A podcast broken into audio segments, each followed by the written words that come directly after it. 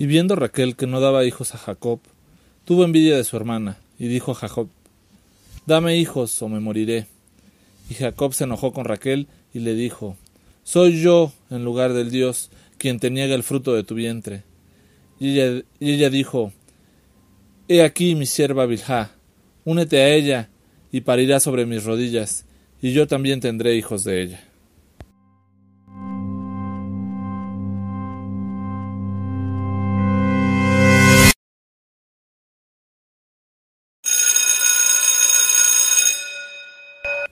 Hey, ¿qué tal amigos? Buenos días, buenas tardes, buenas noches. Esto es Libro Claroscuro, una semana más. Soy Pavel Velasco. Eh, esta introducción es el inicio de un gran libro del cual les voy a platicar el día de hoy. Se llama El cuento de la criada de la canadiense Margaret Atwood. Eh, esta historia está basada un poco en un eh, país pre o post apocalíptico según lo queramos ver y analizar y en el cual eh, no todas las mujeres pueden tener hijos, solamente algunas, las cuales están denominadas como criadas y están como disfrazadas de un tipo de manta o túnica roja, tienen que salir tapadas de la cabeza, siempre tienen que salir de, en parejas, o sea, eh, dos criadas juntas, no puede salir una a la calle pues sola. Eh, Defred, que es la protagonista de esta historia, en algún momento tuvo otra vida, una vida eh, semi-normal, por así decirlo, ¿no? Eh, todo empezó a modificarse con el precio en la guerra y el incremento de las gasolinas, las restricciones. Estaba casada con Luke y tenían una hija. Eso hace ver en, parte de esta historia y como en reminiscencias en su actual presente, pues que no es tan agradable.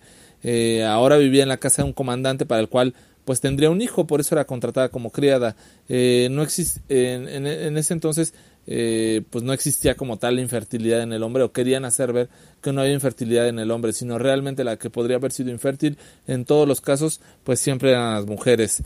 Eh, las mujeres como criadas contratadas en la casa daban su servicio durante dos años, si no eran fértiles tenían que ser sirvientas o pues les llamaban no mujeres. En su momento tenía una única amiga, esta Defred, eh, era Moira.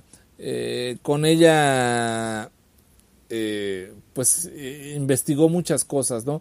Ella venía desde el pasado cuando empezó como este tipo de revolución en el cual se transformó todo el mundo para, para las mujeres y tuvieron que ir a una casa roja. En esa casa roja les enseñaban el comportamiento y todo lo que tenían que hacer una vez que fueran criadas. Como lo decía hace unos momentos, siempre salían en pares, ¿no? Con otra criada y bueno, pues eh, la idea era que se pudieran espiar, ¿no? Que no existiera esta posibilidad de que alguien estuviera en contra del sistema o del organismo y en el cual cada una de las criadas estuviera vigilando y viera qué es lo que hacía la otra. Eh, acudían eh, constantemente al doctor una vez al mes para ver pues cómo estaba su situación de salud y el médico en esa visita que tuvo Defred le dijo estás lista, estás a punto para concebir. Serena Joy, la que sería en su momento la patrona de Defred era una famosa artista y era pues la esposa del comandante. En apariencia, en apariencia, esta señora controlaba toda la casa, todas las acciones y los comportamientos, exceptuando cuando llegaba el comandante. Eh, cuando llegaba el comandante, pues todos tenían que estar a su disposición. En un acto por demás extraño, eh, Serena Joy, que era infértil, pues se ponía en la cabeza de, de Defred, Defred con las piernas abiertas, solamente recibía al comandante con la única intención de tener relaciones carnales para poder engendrar. Eh, las, las criadas eran recogidas por la patrulla del nacimiento y cuando nació un bebé pues todas apoyaban en la labor a la criada y por su parte las mujeres o las eh, patronas, por así decirlo, eh, también apoyaban esta labor de, de, de, tener el hijo, pero en este caso con la mujer, eh, la mujer de la casa, por así decirlo, ¿no? O la patrona en su momento. Entonces, eh, pues realmente era como una dinámica muy curiosa en el cual pues quien realmente tenía los hijos eran las criadas o las personas fértiles y las que se vanagloriaban de ello eran las mujeres. Entonces las criadas como tal tenían hijos para las patronas.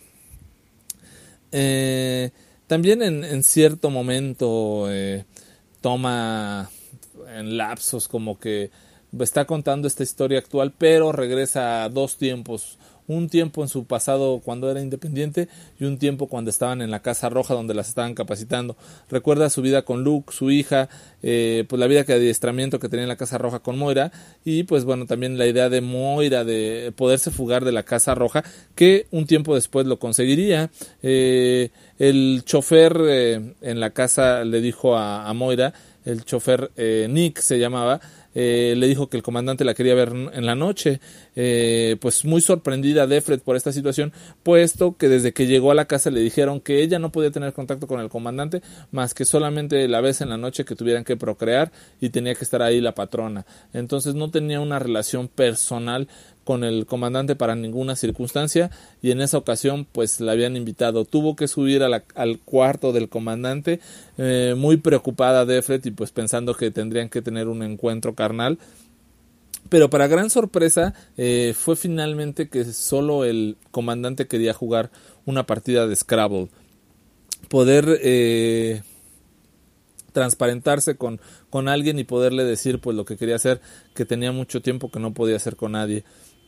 Entonces se repitieron este tipo de visitas por parte de Defred y el comandante en el cual solamente jugaban Scrabble, platicaban y pues un poco a poco se iban conociendo. En esto Defred iba descubriendo que realmente alguien ya había estado en esa casa, que alguien ya había vivido lo que ella vivió y que alguien ya había estado pasando por todo lo que había pasado.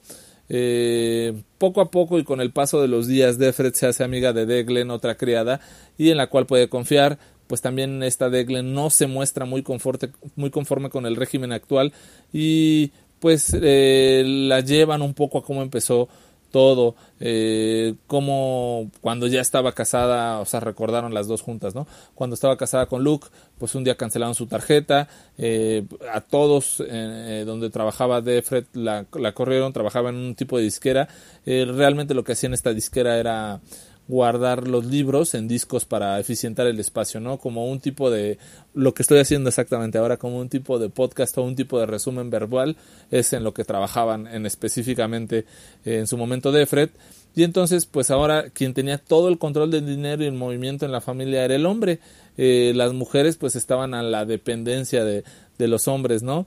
Entonces el nuevo régimen así lo estaba estipulando. En su momento Deglen le dice a Defred que sabe que tiene contacto con el comandante y pues que también varias criadas eh, tienen ese tipo de contacto con sus respectivos jefes y pues eh, Defred eh, sigue apanicada y con la idea de que alguien la está vigilando, alguien sabe lo que está pasando en esa casa, porque eh, ¿cómo puede saber que tiene contacto con el comandante? Serena Joy eh, intenta entablar una amistad con Defred y pues le presume que quizá su esposo ya no tenga esa virilidad o esa potencia que anteriormente, entonces quizá eh, por esa razón no puede procrear. Ya han pasado algunos meses y no puede eh, procrear o quedar embarazada Defred, entonces prácticamente le le insinúa a Serena Joy que debería intentarlo de otras formas, ya sea con el chofer, ya sea con el doctor, pero la idea es que lo pudiera hacer para que tuviera valía en la, en la familia. Si una criada no era embarazada, pues no tenía ese valor para la familia. En una de esas noches el comandante pues eh, le da un atuendo por demás eh, extraño, ¿no? De un tipo corsé, como de chica de la vida galante y la lleva fuera de la casa eh, a un tipo de club como de caballeros, ¿no? Pasan por varios controles militares en el cual pues estaba prohibido eh, sacar a las criadas eh, pues de las casas, ¿no? Las criadas solamente estaban en las casas pues para poder procrear y tener relaciones con los comandantes correspondientes, ¿no? Llegan a este club y ve a muchas mujeres vestidas de forma provocativa, ¿no? Como si fuera un burdel. Muchas son prostitutas, algunas son profesionistas, eh, muchas son mujeres que se rebelaron al régimen impuesto y con tal de no ser sometidas son catalogadas como creadas martas, martas serían como las empleadas domésticas o las cocineras o algo más, pues entonces deciden mejor dedicarse a este tipo de vida en la cual tienen que ceder a los placeres carnales de las personas que visitan por allá. Eh, en su momento eh, le parece ver a Defred que ve a Moira por ahí y cuando ella supone que ve a Moira eh, decide irse tras de ella, decide buscarla y se encuentra con ella en el, en el baño. Le platica un poco su historia y la historia es un poco triste, un poco decepcionante.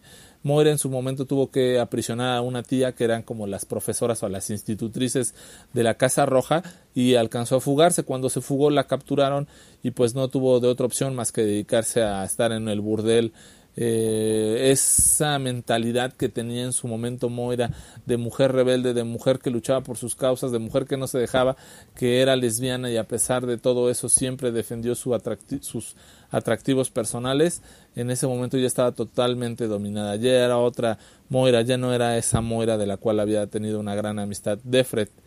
Eh, Serena y Joy, bueno, ya regresan a la casa, eh, todo queda en, un secreto entre el comandante y, y Defred, y ya en la casa Serena Joy pues prepara todo para que pues esta Defred pueda eh, realmente quedar embarazada, ya que con su esposo no conseguía que se embarazada. Entonces eh, Serena Joy le pone el camino para que pueda ir a visitar a Nick, el chofer, y en, la, en el cuarto con Nick, pues tienen no solamente una vez que tienen relaciones, sino en secreto se fueron a visitar varias veces, y en hasta ese momento realmente Defred se siente eh, como aliviada, como rescatada, como viviendo una vida en la cual tenía antes. Sí, ella sabía que era infiel a su esposo Luke, ella sabía que le estaba faltando a su hija, que se la habían quitado, pero eh, finalmente podía tener una vida. Cuando estaba con Nick se sentía eh, sana y salva y decía, bueno, pues está bien, yo me quiero quedar aquí.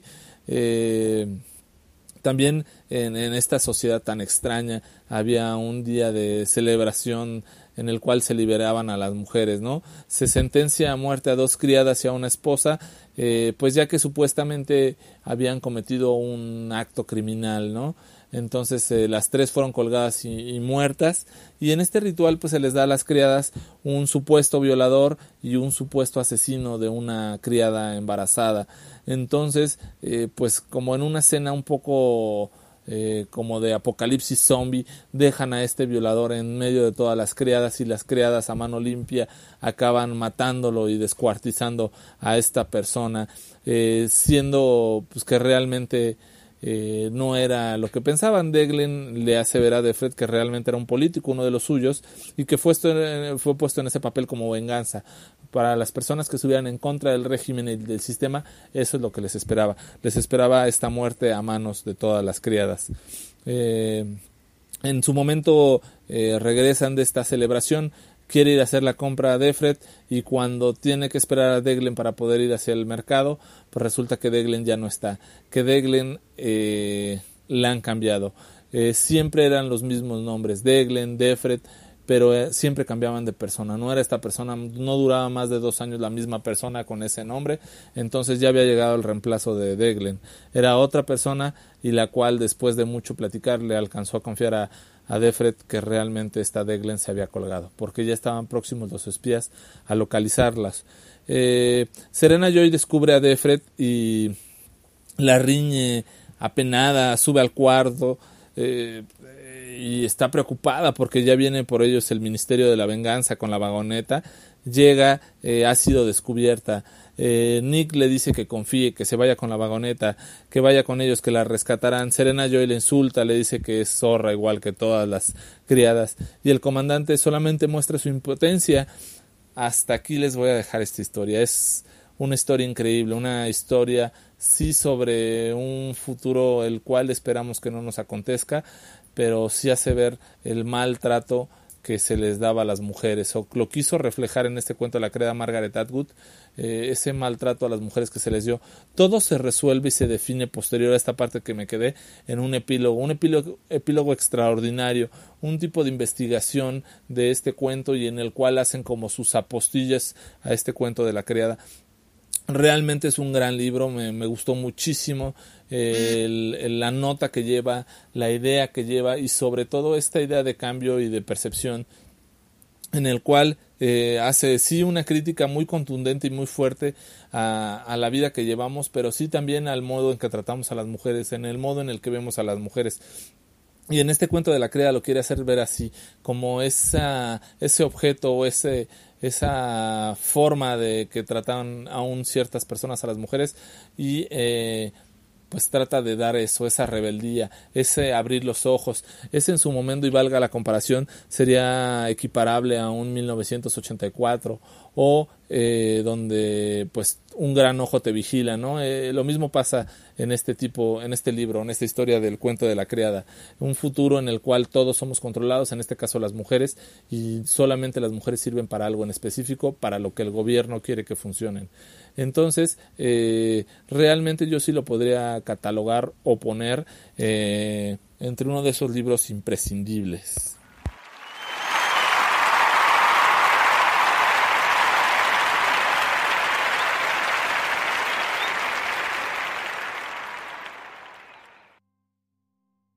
Un libro que en efecto eh, lo comparo quizá con 1984 o con Un Mundo Feliz de Aldous Huxley, 1984 obviamente de George Orwell. Son libros fundamentales en el pensamiento humano y por lo cual me atrevo a ponerle una calificación de 9.5. Pudiera haber sido un libro de 10 sin lugar a dudas, pero el tipo de tema que toma, pues quizás saque ámpula en ciertas personas y sea susceptible a ciertas personas. Realmente es un libro que me gustó muchísimo, eh, vale mucho la pena, lo recomiendo pues sí a todos los géneros. Eh, a todas las personas, pero en específico a las mujeres. Será un libro con el cual se identificarán mucho y el cual harán ver que esta crueldad que platica este cuento de la criada, pues no está luego muy lejano de la sociedad en la que vivimos y por supuesto la cual tendremos que cambiar para hacerlo. Eh, Margaret Atwood en el 2008 ganó el premio Príncipe de Asturias de las Letras.